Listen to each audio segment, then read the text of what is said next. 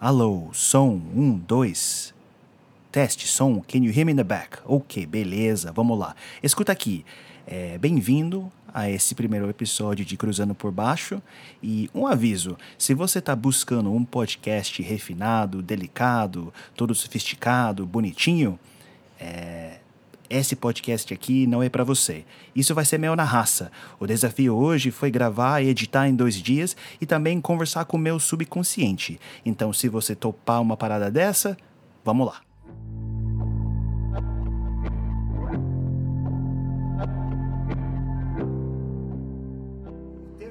Trabalho no hotel quatro estrelas no sul da, da Tunísia e estava saindo de serviço do restaurante para o recepção e achei essa mulher. Aí eu falei com ela, disse para ela francês bonsoir e a mulher respondeu bonsoir. Ela fala francês. Francês. Aí eu perguntei para ela se é francesa. Aí ela me falou, não, eu sou brasileira. Ah, ai! Eu ah, nunca falei com um brasileiro, entendeu? Mano, Yo. é- essa voz, essa voz agora. Essa voz pertence a um homem que eu conheci em 2018. É, no sul do Brasil. Ai, que lindo. Você sabe como eu tenho essa mania de É, Sotapum? de gravar conversas. Desde que mudei para o Brasil, eu gravo conversas de vez em quando com pessoas que eu acho interessantes. Eu acho que deve ser um jeito de registrar minha experiência, sei lá. Muitas vezes eu nem sabia o que, que eu ia fazer com uma gravação, e claro, eu sempre pedi permissão. Mas nessa troca, nessa conversa com esse homem, vamos chamar ele de. Vamos chamar ele de Mahar. Eu sabia que eu tinha algo potencialmente especial. Na época que eu conheci ele era um garçom no restaurante que a gente almoçava quase todo dia. E imediatamente notei duas coisas. Um, ele era sempre muito alegre e simpático. E dois, ele tinha um sotaque francês do caralho, assim. Telhado de vidro, atirando pedra. É, não, sei, claro que eu tenho um sotaque também, né? Mas acho que um gringo reconhece essas coisas. A gente nota. É, a gente nota sotaques. A gente começou a trocar ideia em francês, em português. E eu acho que um dia, sei lá, do nada a gente decidiu, vamos tomar um café para entender qual é a história de cada um? Ele tinha vindo para o Brasil em 2005 e eu em 2013. Parei, parei. Vai, ei, ei, ei, ei. Mas você chegou. Como você escreveu? Geralmente é uma lista de perguntas que um local faz para um estrangeiro. No Brasil, essa lista Porque americano usa chinelo com meias? Não. No Brasil, essa lista é, sei lá, feita de de onde você é, quanto tempo você está aqui, é, você está gostando do Brasil. E, e muitas vezes, no meu caso, pessoas já imaginavam que eu vim para o Brasil por conta de uma mulher. Isso não era meu caso. É, tem certeza? Não, mas parecia o caso do. Ou pelo menos uma parte da história dele. Mas isso é só um detalhe. Tem mais que isso, porque isso, isso só faz parte de uma coisa maior, uma coisa gigante, um ato histórico que se chama migração. O quê? Você quer chimbal agora? Calma, para aí, fique comigo. É que, conversando com Mahar e refletindo depois, até hoje, eu percebi que migração é feita de coisas que empurram e puxam pessoas diferentes de formas diferentes e depende do contexto. Mas se a gente vai falar sobre cultura e cruzando culturas aqui nesse podcast, a gente precisa começar com essa fonte de cruzamento, migração. É por isso que nesse primeiro episódio, muito na raça que eu tirei do meu. Do seu cu. Seu cu. Você sabe, né? A gente vai falar sobre migração. As coisas que empurram e puxam. Mano, mano, do- tudo isso pra falar de migra. Tá, tá bom. Vamos, vamos lá.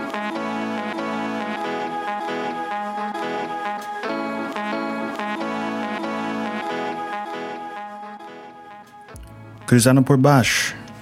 Episódio 1 Migração Empurrando e Puxando.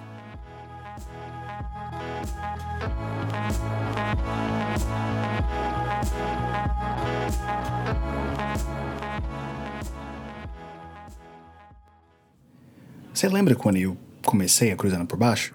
Quando tu começou? Você nem começou. Não, eu sei. Demorou pra caralho, mano. Eu sei, demorei.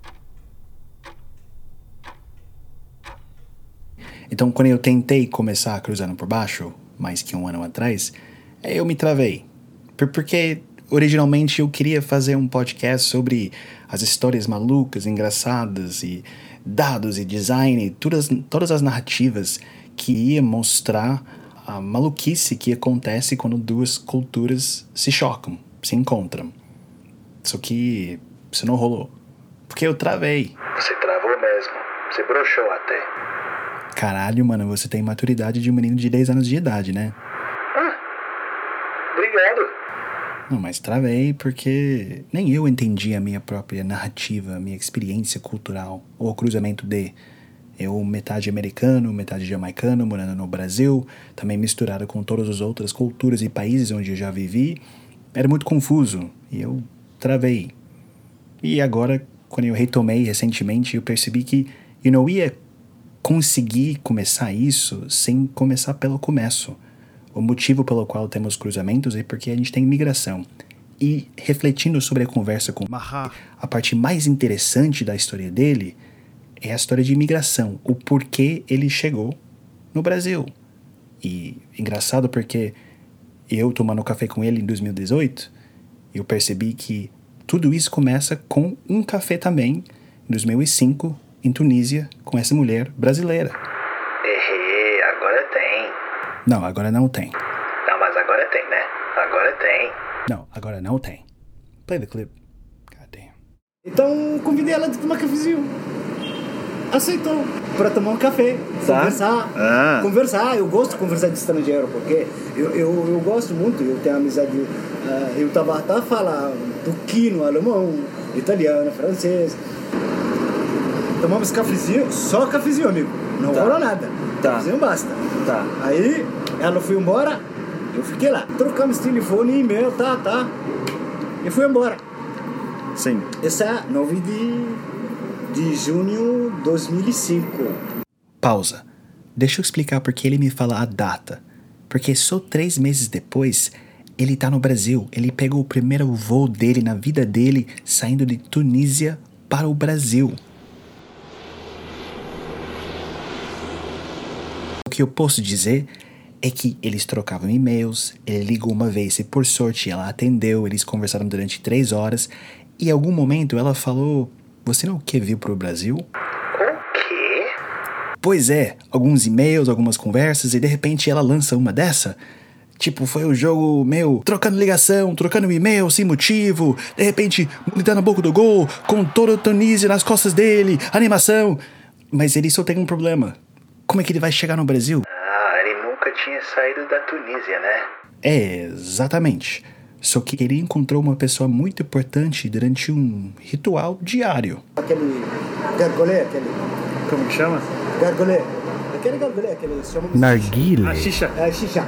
Essa pessoa é importante, na real, essa pessoa importantíssima era um amigo do primo do Mahar.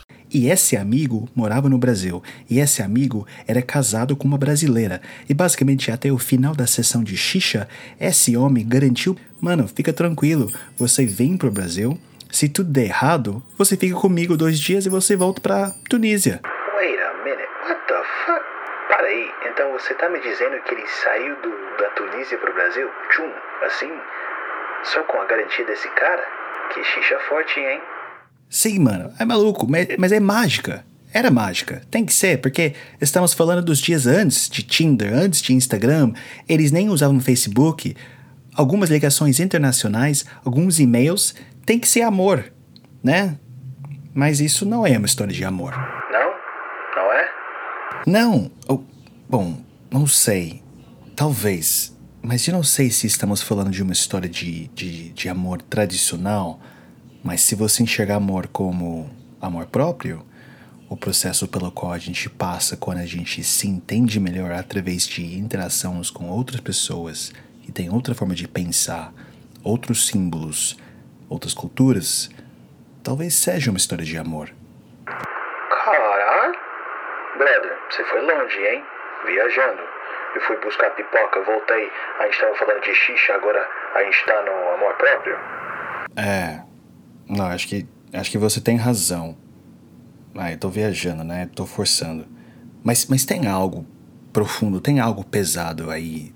Sei que tem. Porque até mesmo Mahar. ele percebeu, quando ele estava viajando, pegando aquele avião, ele sabia que essa distância não, não era só física. Morte, morte única. Eu vou arriscar. E aí saiu aquele avião e aí tá, eu vi lá, eu lá, os amigos me disseram, cara, tu vai ficar 11 horas em cima do oceano, velho. Vai só duas horas na costa da África e depois chega no Dakar e bate no, no oceano, vai levar 10 horas. Eu disse, não, vou morrer uma vez só.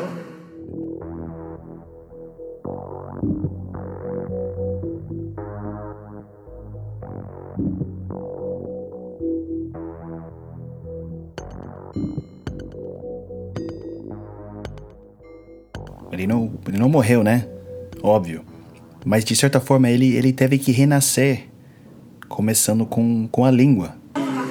E eu não falo português, e não falo inglês, porque eu só falo só francês. Sim. E eu minha língua, entendeu? Aí, durante a conversa, eu fui entendendo como esse desafio de língua era só o primeiro de vários desafios que ele ia encontrar no Brasil. Que até faz sentido. Era a mesma coisa que eu encontrei quando eu me mudei para o Brasil também. Mas eu acho que era a única coisa que, que eu refleti sobre. Sabe, aquela coisa de língua é a primeira coisa na prateleira de diferenças culturais. Mas além disso, É, é. Além disso, você não refletiu sobre porra nenhuma. Você só pensou que viajar ia ser legal, morar em outro país ia ser legal. Isso é louco porque você. Porque eu sei, eu sou filho de americano e jamaicana. Eu deveria saber. Eu sou suco puro de culturas cruzadas. E isso impactou minha vida. Eu deveria saber. Eu lembro quando eu era menino, eu escutava as histórias de parentes jamaicanos e eles falavam sobre vida naquela ilha, no Caribe.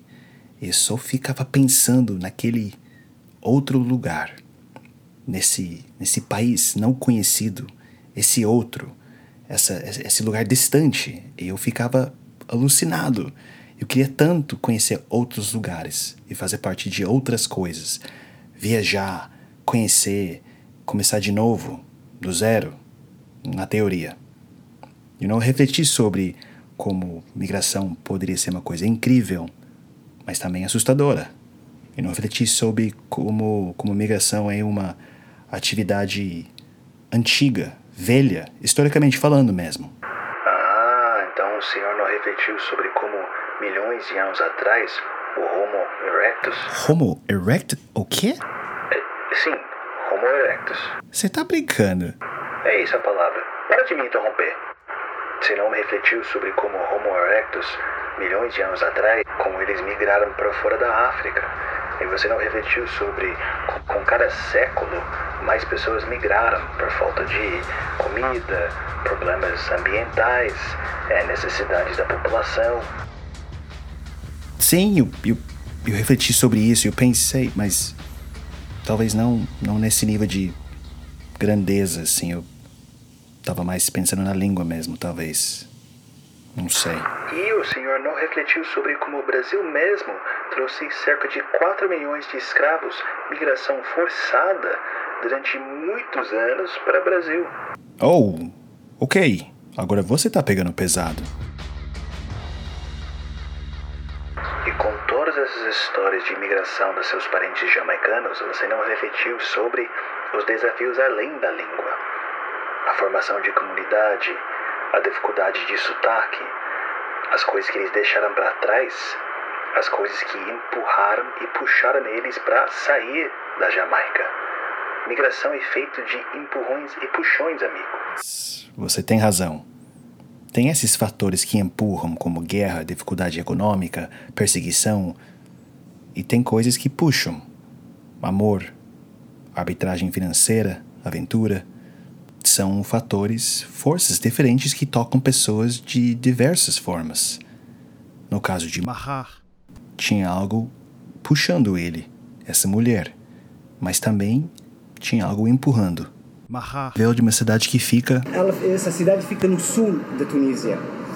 É, e- ela é mais próxima da, da, vamos dizer, na fronteira da Líbia do que no capital da Tunis. Tá. Então, E a situação na cidade dele, nessa época, não estava boa, economicamente falando. eu entrei no mercado de trabalho 88. A partir de 88, eu estou na luta. Naquela época, eu estava de idade de 33 anos. Sim. E eu estava trabalhando com um salário que não faz nada lá. E estava aquele sonho de construir uma casa, de construir uma família, entendeu? Esse aí é muito longe de mim, entendeu? Para fazer isso na Tunísia, esse aí vai ser muito difícil para mim. Então vamos dizer assim que é. Aquele porta de sonho está fechada. Enquanto também as pessoas, a porta de sonho fecha, ele arrisca. Olha, o cara tem magistério, tem doutorado, não sei do que, não tem emprego, não tem, não tem emprego. Esse é o motivo de imigração das pessoas. O motivo de imigração é esse aí, é falta de emprego. O cara estuda, estuda, estuda, estuda, estuda chega a 30 anos, formado, mesmo, doutorado, não sei do que, não sei do que tem. Eu vejo uma imagem, uma linha, um espectro. Um lado tem coisas que empurram uma pessoa para fora de um país, coisas negativas, coisas como guerra, dificuldade financeira, econômica, falta de comida, perseguição. E no outro lado da mesma linha, você tem coisas positivas, coisas que puxam uma pessoa para fora. Amor, paixão, arbitragem financeira, aventura. Ele estava no meio dessa linha, porque ele tinha esse esse amor, essa mulher, mas também ele estava saindo, fugindo de uma dificuldade financeira, econômica. Ó, tá ficando sofisticado o seu podcast, hein? Essas imagens, esses espectros, eixos. Opa, mas não vamos parar por aí. Tem mais. Necessidade. Eu, cara, eu não acho que imigração é uma história bonita. Eu, a minha opinião, é imigração. Não é meu caso. Não é meu caso. Não é tudo imigração. Mas muita imigração é triste. Triste porque é, não é meu caso. Meu caso Calma, e vou explicar. E vou explicar o que me ajudou a entender sobre imigração. Basicamente, tem um quadrante feito de duas linhas, uma linha vertical, outra linha horizontal. Na linha vertical já falamos que tem no topo da linha é, coisas que empurram, coisas negativas, e no fundo da linha tem coisas que puxam, coisas positivas. Então, cruzando essa linha mais horizontalmente em um outro eixo, um eixo de risco. No lado esquerdo tem baixo risco. Baixo risco é se algo dá errado, eu posso voltar sem grandes problemas. Não tem muito risco. No lado direito tem alto risco. Ou, ou seja, se algo dá errado, eu tô fudido ou eu posso morrer durante a viagem. O que que você tá fazendo agora? Usando a história do Aham. como exemplo, a gente enxerga ele numa posição específica nessa figura, nesse nesse nesse dois por dois, nesse matrix. Verticalmente ele está no meio, porque como a gente falou já, ele estava sendo empurrado e puxado. Horizontalmente, no eixo de risco, ele estava no lado esquerdo, porque ele tinha baixo risco na cabeça dele. E além disso, essa troca, essa reflexão me ajudou a entender minha história e me ajudou a empatizar com outras histórias de imigração, porque não são iguais, todos são difíceis, todos têm elementos diferentes. E eu, no meu caso, eu estava sendo puxado pelo Brasil, pela aventura, pela vida nova. E também eu tinha baixo risco. Se algo dava errado, eu poderia voltar para os Estados Unidos. Aí, não sei, eu tô aqui oito anos, mas além disso, é uma coisa que eu posso aplicar para outras situações, e outras histórias, e outras pessoas. É, então, me corrija se eu tô errado, mas tudo isso pra falar que você tem uma imagem, um diagrama bonitinho agora? É isso que você aprendeu? Bom, sim, eu acho que eu acho que isso não é nada, né? Mas sim, eu aprendi outras coisas também. Que, que cultura é foda, que você não consegue tirar cultura. Que cultura é foda, que cultura é foda. engraçado é que eu só aprendi essa coisa maior, essa sabedoria dele, no final da nossa conversa. Eu tava correndo para pegar o táxi e ele soltou uma. Certo? Eu larguei a casa. Por questão de cultura, tu viu como? Eu, eu não quero voltar. E- Essa é outra história que A gente tem que conversar mais. Tá bom. Por causa de cultura, entendeu? Cultura é merda, cara, é merda. Não tem como. A cultura tu não pode tirar da tua cabeça. Tá bom. A gente conversa mais. Falou. Boa noite. Tudo bem?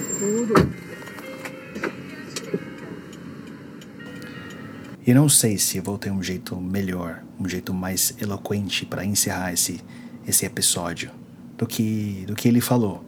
Claro, eu não concordo 100% porque cultura não é só uma coisa ruim, mas é uma coisa ruim, é uma coisa bonita, é uma coisa incrível, é uma coisa assustadora. E quando você mistura essas culturas, você está misturando as lentes que a gente usa para enxergar o mundo. Cultura é aquela coisa, aquela teia de significados que você cria, você mesmo, no dia a dia. E essa teia é feita de hierarquias diferentes que podem mudar dependendo do contexto.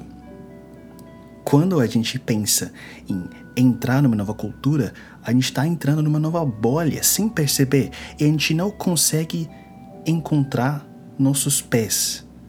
Metaforicamente falando, claro. A gente está sempre tentando encontrar esse chão, entre aspas, para a gente se sentir estáveis. Eu mesmo tô muito instável, tô bêbado, eu comecei a beber quando você soltou essas coisas filosóficas. Antigamente eu acho que eu enxergava a cultura como um algoritmo, quase uma coisa que tinha uma fórmula.